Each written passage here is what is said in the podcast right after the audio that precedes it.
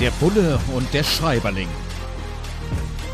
Ein Podcast über Fiktion und Wirklichkeit von Kriminalitätsbekämpfung und Journalismus. Mit Sebastian Fiedler und Frank Überall.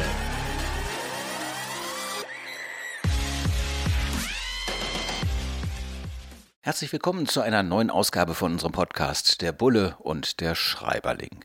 Diesmal kümmern wir uns um einen Thriller, nämlich Der Fall des Präsidenten von Mark Ellsberg, erschienen im Blanvalet Verlag. Und da geht es um einen ehemaligen US-Präsidenten, der wegen des Verdachts auf Kriegsverbrechen festgenommen wird. Und wir wollen uns ja nicht spoilernd, aber doch irgendwo ein Stück weit mit Aspekten beschäftigen, die das Verhältnis zwischen Fiktion und Wirklichkeit darstellen. Beispielsweise wird eine Polizistin gefilmt, fotografiert dabei, dass sie diese Festnahme macht. Sie möchte eigentlich im Hintergrund bleiben, gar nicht so in die Öffentlichkeit, aber auf einmal, und das zieht sich durch diesen ganzen Roman, ist sie mitten in der Öffentlichkeit aufgrund dieser Bilder, die sich natürlich rasend schnell in Medien und sozialen Netzwerken verbreiten. Sebastian Fiedler, unser Bulle hier im Podcast, Vorsitzender des Bundes Deutscher Kriminalbeamter. Sebastian, du bist selbst aktiver Polizist. Ist dir das auch schon mal passiert, dass du als Kriminalpolizist, der ja dann auch eigentlich eher im Hintergrund bleibt, was die Öffentlichkeit angeht, wir nennen das im Journalismus, abgeschossen wirst. Also fotografiert wirst, obwohl du es eigentlich gar nicht unbedingt willst, aber eben Gegenstand einer öffentlichen Festnahme bist, also einer Festnahme im öffentlichen Raum, und dann dein Foto plötzlich verbreitet wird und man dich auf der Straße, beim Bäcker, beim Gyrosmenschen oder wo auch immer im Supermarkt erkennt? Ja, Frank, das ist mir tatsächlich ein einziges Mal allerdings nur auch schon passiert. Und zwar hat es mich da in den Spiegel gebracht, wenn auch nur mit einem vergleichsweise kleinen Foto. Und zwar bei der Gelegenheit, als wir den Schatzmeister der NPD festnahmen. Da ging es damals um Vorwürfe aus dem Bereich der Wirtschaftskriminalität und es gab durchaus längere Zeit eigentlich verdeckte Maßnahmen und Observationen. Und umso überraschter war zumindest ich und die Kollegen, mit denen ich gesprochen hatte, darüber, dass tatsächlich schon Journalistinnen und Journalisten irgendwie vor Ort waren, als er festgenommen worden ist.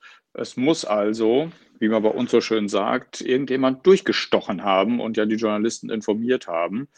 Dass ich auf dieses Foto jetzt in der Öffentlichkeit angesprochen worden bin, das ist mir Gott sei Dank nicht passiert. Das erinnert mich eher, wenn du das so fragst, an die Episoden rund um die Zumwinkeldurchsuchung oder ähnliches. Naja, wir Journalistinnen und Journalisten sind halt überall, um den kleinen Wortwitz in eigener Sache mal zu machen. Ja, für uns ist das ja relativ üblich, dass wir möglicherweise auch beispielsweise auf einer Tagesschau zu sehen sind, wenn wir bei einem besonderen Termin sind und da zufälligerweise in der Blickrichtung, in der Schussrichtung der Kamera stehen, wo eben irgendwelche Promis sind. Für uns ist das aber ja einerseits egal, manchmal sogar schon fast eine kleine Ehre, eben bei solchen wichtigen Terminen dabei zu sein. Für dich als Kriminalpolizist, wenn du jetzt gerade nicht als BDK, als Bunddeutscher Kriminalpolizist Beamter, Vorsitzender unterwegs bist, ist es ja eigentlich nicht besonders hilfreich. Für deine Kolleginnen und Kollegen ist es nicht besonders hilfreich, wenn man euch so kennt, wenn ihr zum Beispiel verdeckte Maßnahmen macht. Ärgert das einen denn, wenn man sich sozusagen nicht ausreichend versteckt, geschützt hat und plötzlich in aller Welt zu sehen ist und erkennbar ist als Kripo-Mensch? Ja, da bin ich jetzt vielleicht der falsche Ansprechpartner, weil ich ja mich entschieden habe, ganz bewusst und gewollt mein Gesicht irgendwann in die Kamera zu halten, als ich Funktionen im Bund Deutscher Kriminalbeamter übernommen habe. Ich glaube aber zu wissen, dass natürlich die ein oder andere Kollegin oder der ein oder andere Kollege das vielleicht für sich anders wertet. In dem Fall, den ich beschrieben habe, als wir den NPD-Schatzmeister festnahmen, war es allerdings anders, denn der Spiegel hatte uns so einen berühmten Balken über die Augen gemacht, sodass ich gar nicht ganz sicher bin, ob ein Dritter uns hätte erkennen können. Im familiären Umfeld wäre das sicherlich möglich gewesen, ein Dritter aber nicht. Und an der Stelle machst du mich tatsächlich ein bisschen neugierig, weil ich tatsächlich mich frage, was sind denn eigentlich die Kriterien dafür, in denen Journalistinnen und Journalisten zu diesem Mittel greifen und diese Verfremdung vornehmen. Also wann wird das gemacht und wann nicht? Es geht in erster Linie darum, ob ein öffentliches Interesse besteht. Also Personen des öffentlichen Lebens, zum Beispiel Politikerinnen, Politiker, Wirtschaftskapitäninnen oder Kapitäne, die Verfehlungen begangen haben sollen, die beschuldigt werden, die machen wir natürlich nicht unkenntlich. Diejenigen, die sozusagen Beiwerk sind, also zum Beispiel Politiker, Polizistinnen und Polizisten im Einsatz, gerade Kriminalpolizistinnen und Polizisten, die darauf angewiesen sind, dass sie eben auch in der Öffentlichkeit anonym bleiben, um ihren Job machen zu können. Da sind wir dann entsprechend vorsichtig, da machen wir unkenntlich. Allerdings ja, kann natürlich auch eine Situation entstehen, wo große Verfehlungen im Dienst passieren und dann thematisiert werden müssen. Klar, dann kann man die Person nicht mehr unkenntlich machen. Soweit zum Journalismus, zu der journalistischen Seite. Es gibt so einen Grenzbereich, in dem wir uns beide bewegen, Sebastian, nämlich als Gewerkschaftsvorsitzende. Du beim Bund Deutscher Kriminalbeamter, ich beim Deutschen Journalistenverband. Und es gibt eine Stelle in diesem Thriller, der Fall des Präsidenten, da geht es darum, dass sich so ein bisschen verächtlich über Expertinnen und Experten im Fernsehen geäußert wird.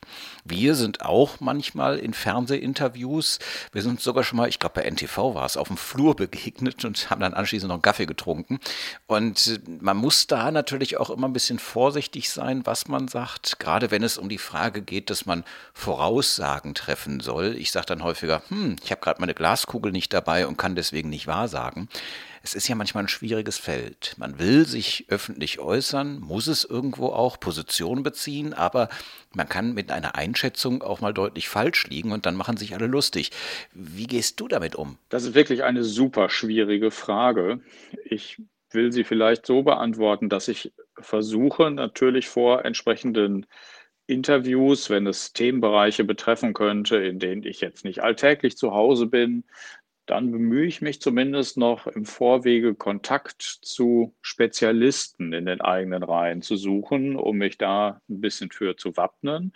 Und ansonsten bemühe ich mich immer, so wenig wie möglich den einzelnen Sachverhalt zu diskutieren, wenn es jetzt also sagen wir mal, um einen konkreten Anschlag, um eine konkrete äh, Mordermittlung geht oder um polizeiliches Fehlverhalten oder so, sondern versuche die Dinge aufs Allgemeine zu ziehen, weil ich ja nicht der stellvertretende Pressesprecher einer Polizeibehörde bin, sondern versuche natürlich die Sicht des Berufsverbandes, also die professionelle Sicht auf ein Thema deutlich zu machen. Und das hat eben ganz häufig kriminalpolitische Bezüge und es hat teilweise allgemeinen Charakter und es hat eben ganz, ganz zuvorderst sehr erklärenden Charakter. Und ich versuche mich so ein bisschen so auf dieser Ebene oder man könnte auch sagen zwischen diesen Leitplanken zu bewegen und mich gerade eben nicht in, äh, zu doll in irgendeine Glaskugel hineinziehen zu lassen, wenn es solche Fragen gibt. Und solche Fragestellerinnen und Fragesteller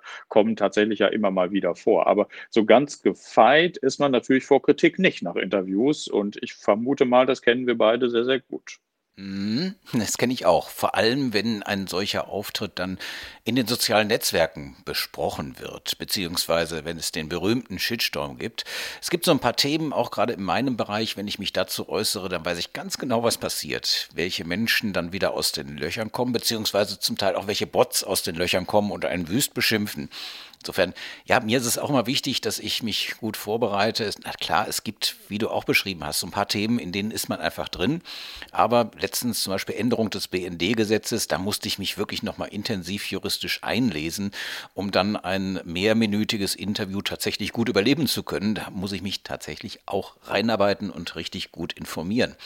Aber dieses Shitstorm-Geschäft, also in sozialen Netzwerken auseinandergenommen zu werden, das kommt auch im Fall des Präsidenten vor, in dem Thriller, über den wir ja heute sprechen. Und da heißt es unter anderem dann, alles, was du tust, kann vor dem Online-Mob-Gericht gegen dich verwendet werden. Ja, und es wird gegen uns verwendet. Polizeiarbeit, genauso wie journalistische Arbeit, steht da ja unter einer besonderen öffentlichen Beobachtung. Diese Erfahrungen, gerade mit dem Online-Mob-Gericht, schöner Begriff, den Marc Ellsberg, der Autor, hier dafür gefunden hat. Hast du solche Erfahrungen auch schon machen müssen? Ja, ich würde schon sagen, dass ich da auf kleine Erfahrung zumindest zurückgreifen kann, will allerdings einschränkend sofort sagen, ich gehöre Gott sei Dank nicht zu denjenigen, zumindest bisher nicht, und ich hoffe, es bleibt auch so, die mit sehr vielen Morddrohungen oder Gewaltandrohungen oder Ähnlichem zu tun haben. Das bekomme ich aus der Ecke von Bundestagsabgeordneten beispielsweise mit, was das im Detail bedeutet. Da sitzen wissenschaftliche Mitarbeiter von morgens bis abends und schreiben äh, Strafanzeigen diesbezüglich. Und, und im Übrigen beeinträchtigt das ja auch tatsächlich das persönliche Leben, wenn man unter einer solchen Drohkulisse steht. Bei mir ist es insoweit etwas harmloser. Ich erlebe nur, dass ich äh, inzwischen bei auch nur andeutungsweiser Thematisierung der organisierten Kriminalität oder der Rauschgiftkriminalität so eine kleine Blase hinter mir herziehe, die ganz gerne das Kiffen freigeben wollen, vereinfacht gesprochen. Das schüttelt man dann irgendwie auch nicht mehr ab, wobei es teilweise sachlich und teilweise unsachlich ist. Aber ich habe zumindest so eine Idee davon, was das bedeuten kann, bin aber doch Lichtjahre noch davon entfernt, mich da wirklich so beklagen zu können, dass es mein Leben insoweit einschränkt. Aber das vielleicht noch zur allgemeinen Einordnung. Dieser Mechanismus ist natürlich schon ein besonderer, den wir in der realen Welt so nicht kennen, weil ja dort in den sozialen Netzwerken Manche sagen dazu Echokammern, andere sagen Resonanzräume, wieder andere sagen Blasen entstehen. Also das heißt, es gibt so selbstverstärkende Prozesse. Derjenige, der sich einmal zum Beispiel an einer Cannabis-Diskussion beteiligt, der kriegt halt immer wieder diese Dinge angezeigt, die zu diesem Thema vorgebracht werden. Und er kriegt vor allem seine eigene Position bestätigt. Und das führt zu diesen Resonanzräumen und Echokammern. Und das macht es relativ schwer, solch ein Phänomen dann auch wieder buchstäblich abzuschütteln. Von sich, es sei denn, man löscht seinen ganzen Account und fängt nochmal wieder von vorne an. Sowas kennen wir natürlich aus der realen Welt nicht. Und es ist ein Effekt, bei dem ich hoffe, dass nach und nach die Betreiber, die Anbieter der sozialen Netzwerke, also Wirtschaftsunternehmen, da mehr und mehr in die Verantwortung genommen werden. Das tun sie jetzt ein Stück weit in Kürze. Ab 1. Februar 2022 müssen zum Beispiel Twitter und Co solche Strafanzeigen, wenn also jemand zum Beispiel mit dem Tode bedroht wird, die müssen Sie melden. Da gibt es dann eine neue Stelle beim Bundeskriminalamt, da sitzen 300 Leute zusätzlich und dann wird das von dort ermittelt, hoffentlich in die Länder geschickt und dann ist die Hoffnung aller, dass dann anschließend die Polizei vor der Tür klingelt, wenn solche Morddrohungen ausgesprochen werden. Aber ich bin mal gespannt. Wir sprechen hier wohl nach Einschätzung des BKA über eine hohe sechsstellige Summe von solchen Fällen pro Jahr. Das heißt, du hast hier wirklich den Finger in eine richtige Wunde gelegt. Das genau ist der Unterschied zwischen Journalismus und eben dem, was sich im Online-Mob-Gericht in den sozialen Netzwerken so tut. Ja, da brauchen wir mehr Regulierung, da müssen wir irgendwie darüber nachdenken, wie wir gesellschaftlich damit umgehen. Das wird uns wahrscheinlich noch ein paar Jahre beschäftigen, dieses Thema. Der Bulle und der Schreiberling. Unser Podcast heute zu Der Fall des Präsidenten von Mark Ellsberg. Diesen Thriller haben wir gelesen und haben an einer Stelle auch aufgemerkt, da geht es darum, dass es gelungen ist, den ehemaligen Präsidenten der USA, der festgenommen wird wegen möglicher Kriegsverbrechen, abzuschirmen von der Öffentlichkeit, dass er bei der Festnahme zwar fotografiert worden ist, aber später beim Überstellen zum Gericht beispielsweise nicht. In dem Fahrzeug ist kein Bild gemacht worden, von dem Fahrzeug ist mit ihm drin kein Bild gemacht worden und darauf sind die Polizistinnen und Polizisten stolz, auch weil es natürlich eine Sicherheitsfrage ist, wann er mit welchem Fahrzeug unterwegs ist. Es könnte ja Angriffe geben. Beschuldigte an der Stelle zu schützen, es gilt ja auch, auch bei harten Vorwürfen erstmal die Unschuldsvermutung, Beschuldigte entsprechend zu schützen, das ist doch auch eure Aufgabe, Sebastian. Also schützen vor der Öffentlichkeit, davor abgelichtet zu werden, wenn man eben strafprozessuale Maßnahmen ergreift, sie zum Beispiel zum Gericht überstellt. Im Gerichtssaal, klar, dürfen sie gesehen, gezeigt werden, aber auf dem Weg dahin, diese ja auch herabwürdigenden Bilder in Handschellen womöglich, das versucht man doch zu vermeiden, oder? Also ich weiß nicht, wie ich es vornehm formulieren soll, aber der Schutz des Gesichtes eines Angeklagten vor den Fotolinsen der Journalistinnen und Journalisten ist jetzt nicht die vornehmste Aufgabe der Polizei, sondern uns kommt es natürlich vor allem darauf an, Leib und Leben auch von Angeklagten zu schützen und sie zum Beispiel sicher aus der Untersuchungshaft ins Gerichtsgebäude zu bekommen und von dort aus wieder zurück, vielleicht hat man dabei solche Szenen vor Augen, dass ein SEK diese Arbeit macht, dann sieht das manchmal teilweise etwas martialisch aus, aber dann sind es Angeklagte, die besonders bedroht sind. Aber die Szenen, die du möglicherweise auch hier vor Augen hast und die uns bestimmt auch allen einfallen, dass ein Angeklagter aus dem Gerichtsgebäude bekommt von seinem Verteidiger begleitet wird und eine Jacke über dem Kopf hat oder zu Beginn einer Gerichtsverhandlung einen Aktendeckel sich so vors Gesicht hält. Das sind eher Dinge, die dann, glaube ich, von der Verteidiger oder von ihm selber betrieben werden. Aber es ist jetzt nicht unbedingt der polizeiliche Fokus. Im Fokus der polizeilichen Arbeit aber steht zum Beispiel die Auswertung des Bildmaterials in Fahndungssituationen, das einem zugeliefert wird aus Kameras im öffentlichen Raum, aus Beobachtungskameras, aus Beschattungen und da heißt es in diesem Thriller von Mark Ellsberg, der Fall des Präsidenten, dass manche versuchen, sich mit Hüten, mit Kappen, mit Brillen dagegen zu schützen, dass das aber immer schwieriger werde, weil solche Softwareprogramme mittlerweile auch Bewegungsmuster erkennen können und dann eben auch mit Gesichtserkennung nicht nur, sondern auch mit diesen Bewegungsmustern Menschen tatsächlich ja quasi verfolgen können über verschiedene Kameras. Spielt das in der Polizeiarbeit tatsächlich schon eine eine so große Rolle? Ja, wie es hier im Krimi beschrieben wird, muss ich sagen, in Deutschland nein, in China ja. Also da haben wir Gott sei Dank doch noch irgendwie ganz andere rechtsstaatliche Verhältnisse. Man muss aber zur Erklärung vielleicht erläutern, dass wir eben ganz unterschiedliche Kameras haben, bezogen auf diejenigen, die dafür zuständig sind oder die sie verantworten. Während du also, wenn du in einem deutschen Kaufhaus unterwegs bist oder wenn du dein Auto an der Tankstelle auftankst, eigentlich wahrscheinlich keinen Laden mehr finden wirst, wo du nicht von Kameras überwacht wirst, ist das eben prinzipiell und grundsätzlich im öffentlichen Raum nicht der Fall sondern nur in ganz wenigen Ausnahmesituationen, wenn es jetzt irgendwo Kriminalitätsbrennpunkte gibt oder wenn irgendwo häufig Schlägereien sind. Die Düsseldorfer Altstadt ist zum Beispiel ein solches Beispiel.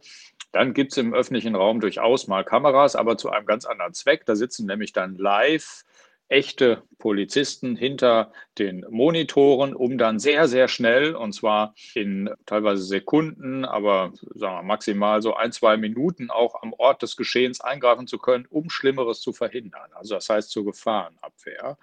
Dann haben wir noch zusätzlich in öffentlichen Verkehrsmitteln wiederum Kameras, aber wir sind nicht in einer äh, Totalüberwachungssituation, wo wir jemanden von einer Kamera über die andere irgendwie verfolgen könnten oder so etwas. Also das sind chinesische Verhältnisse, die da beschrieben werden. Na, ihr könnt natürlich auch soziale Netzwerke auswerten. Es ist ja so, dass mittlerweile bei allen möglichen Einsätzen im öffentlichen Raum nicht nur wir Journalistinnen und Journalisten filmen, sondern jeder irgendwo sein Tablet, sein Handy zückt, schnell ein paar Bilder macht und das vielleicht auch als Livestream.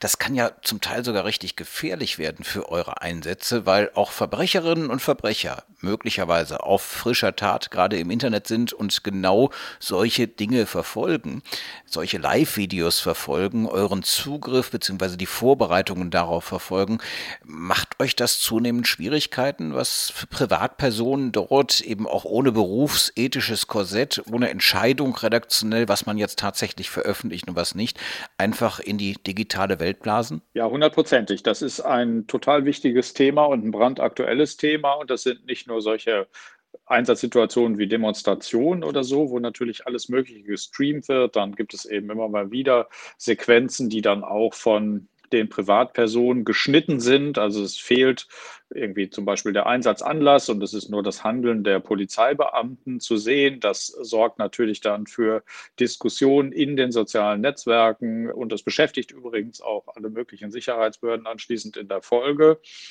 Ich will das jetzt nicht in Gänze verteufeln, will nur sagen, das ist ein zusätzliches Thema, was uns beschäftigt. In der Spitze allerdings sind die größten Probleme diejenigen, die dann auftauchen, wenn solche Livestreams in Situationen wie Amoklagen und terroristischen Anschlägen gemacht werden. Dann haben wir echt ein veritables Thema, ein veritables Problem. Bei den letzten Anschlägen, an die ich mich erinnere, ist dann von offizieller Seite auch darauf hingewiesen worden, das nach Möglichkeit zu unterlassen, weil man ja in solchen Situationen zuweilen nicht weiß, ob es noch andere Täter an anderen bisher nicht bekannten Orten gibt, die dann diese Livestreams auch verfolgen und dadurch wissen, wo die Polizei ist, was sie tut und was sie nicht tut. Also dann wird es wirklich gefährlich in diesen Situationen. Und ganz ungefährlich beschäftigen wir uns hier damit, was die Polizei tut in Krimis und Thrillern, wie von Mark Ellsberg, Der Fall des Präsidenten, erschienen im Glenvelet Verlag, und wie es dann in der Realität ist und wie das auch bei Journalistinnen und Journalisten ist, wie die dargestellt werden in der Bestsellerliteratur und wie tatsächlich die Realität ist. Das machen wir hier und haben es heute auch wieder gemacht in unserem Podcast Der Bulle und der Schreiberling. Herzlichen Dank fürs Zuhören, herzlichen Dank an den Bullen Sebastian Fiedler. Mein Name ist Frank Überall. Es hat wie immer Spaß gemacht Ihnen und euch hoffentlich auch. Und gerne in 14 Tagen wieder reinhören und uns folgen auf den verschiedenen Podcast-Portalen, in den sozialen Netzwerken. Der Bulle und der Schreiberling freuen sich drauf, auch euch demnächst wieder hier akustisch begrüßen zu dürfen. Lest schön, bleibt gesund. Der Bulle und der Schreiberling. Ein Podcast über Fiktion und Wirklichkeit von Kriminalitätsbekämpfung und Journalismus mit Sebastian Fiedler und Frank Überall.